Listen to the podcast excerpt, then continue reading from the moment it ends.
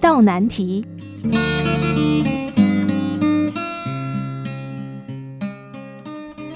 一个成功的企业家，当别人问起他为什么能够屡次从逆境中站起来，他分享了这样的一件事：读小学六年级的时候，期末的一次模拟考试，老师边发试卷，一边善意的提醒同学，这份试卷是前年期末考题，最后一道题超出了考试范围，特别特别的难，所以你们可以选择做，也可以选择不做。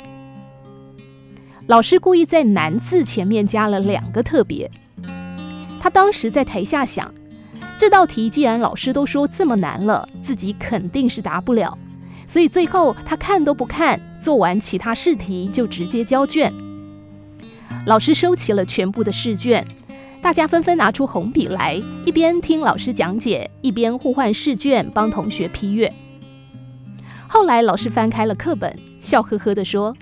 哼哼，现在时间还早，我们再来做一道题吧。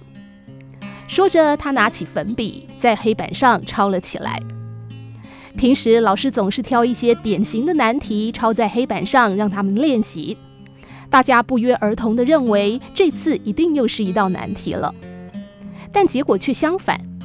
这道题目太简单，他跟其他同学一样，不费吹灰之力就解出正确答案。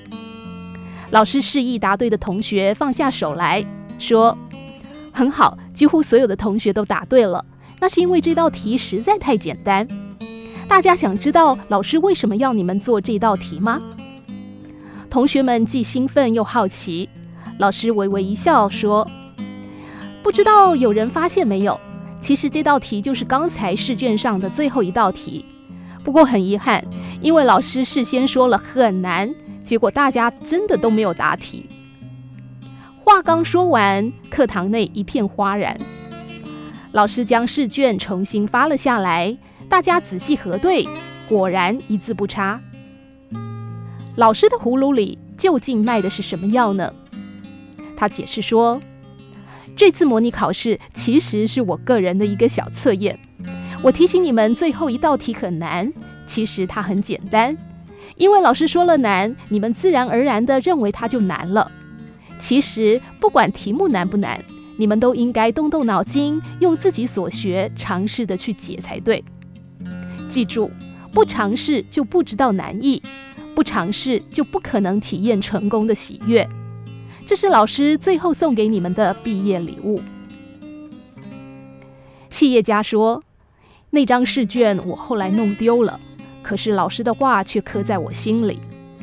这几年来，我之所以每次跌倒都能很快地站起来，不断地去开拓新的事业，正是因为老师当年的谆谆教诲：人生如试题，只有尝试才有机会将难题化解。